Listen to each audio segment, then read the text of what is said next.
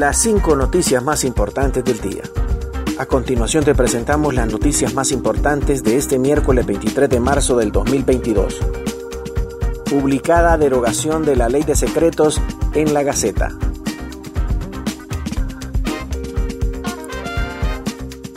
Se ordena a partir de la fecha de entrada en vigencia el presente decreto desclasificar toda información que haya sido clasificada como reservada en aplicación de la ley para la clasificación de documentos públicos relacionados con la seguridad y defensa nacional, publicó el Congreso Nacional a través de su cuenta oficial de Twitter. La derogación de la ley para la clasificación de documentos públicos relacionados con la seguridad y defensa nacional, también conocida como la ley de secretos, fue publicada este día en el diario oficial La Gaceta. Dicha ley fue derogada en el Congreso Nacional el pasado 1 de marzo, la cual fue respaldada por la mayoría de diputados luego de un prolongado debate de los seis artículos que componían el dictamen. La ley de secreto fue calificada por la mayoría de sectores hondureños como nefasta para la historia reciente del país, Luego de un prolongado debate se terminó por aprobar la derogación de la controversial normativa vigente desde enero del 2014.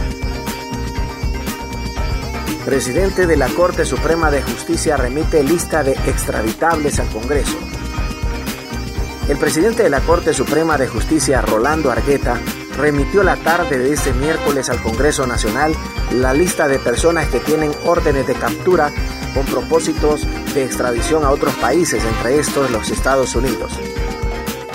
Presidente de la Corte Suprema de Justicia, Rolando Argueta, remite informe complementario que contiene el listado de las órdenes de captura pendientes de ejecución solicitado por la comisión especial nombrada por el Congreso Nacional de Honduras para investigar los procesos de extradición tramitados en Honduras, escribió el Poder Judicial en su cuenta de Twitter.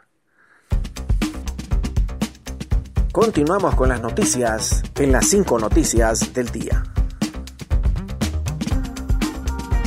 El Banco Central de Honduras descarta posible adopción del Bitcoin como moneda en el país.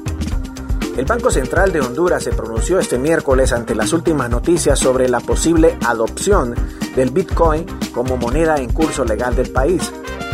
El Bitcoin es un activo financiero que existe de forma virtual que por los momentos en nuestro país no está regulada y en la mayoría de los países no cuentan con la condición de moneda de curso legal, explicó el comunicado del Banco Central de Honduras. Secretario privado recibe a delegación del Departamento de Tesoro de Estados Unidos.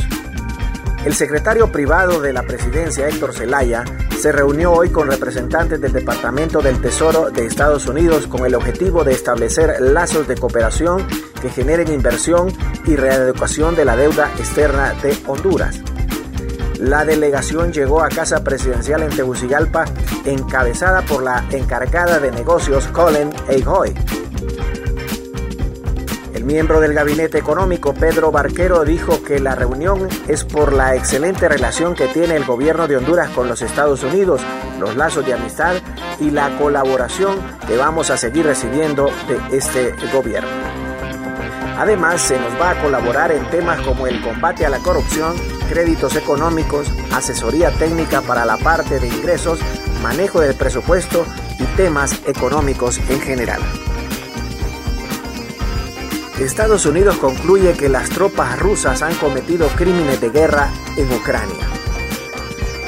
Estados Unidos concluyó que las tropas rusas han cometido crímenes de guerra en Ucrania, una afirmación que puede llevar a enjuiciamientos penales en cortes estadounidenses y a otros procesos a nivel internacional. El secretario de los Estados Unidos, Anthony Blinken, anunció este miércoles en un comunicado que el gobierno había terminado su revisión interna sobre lo ocurrido en Ucrania y puede determinar que miembros de las fuerzas rusas han cometido crímenes de guerra en Ucrania. Blinken informó que la revisión interna se basó en datos de las agencias de inteligencia e información pública. Explicó que el gobierno estadounidense seguirá recolectando información sobre posibles crímenes de guerra y compartiéndola con sus aliados y otras instituciones internacionales ante posibles procesos en el futuro para que los autores rindan cuentas ante la justicia. Gracias por tu atención. Las cinco noticias del día te invita a estar atento a su próximo boletín informativo.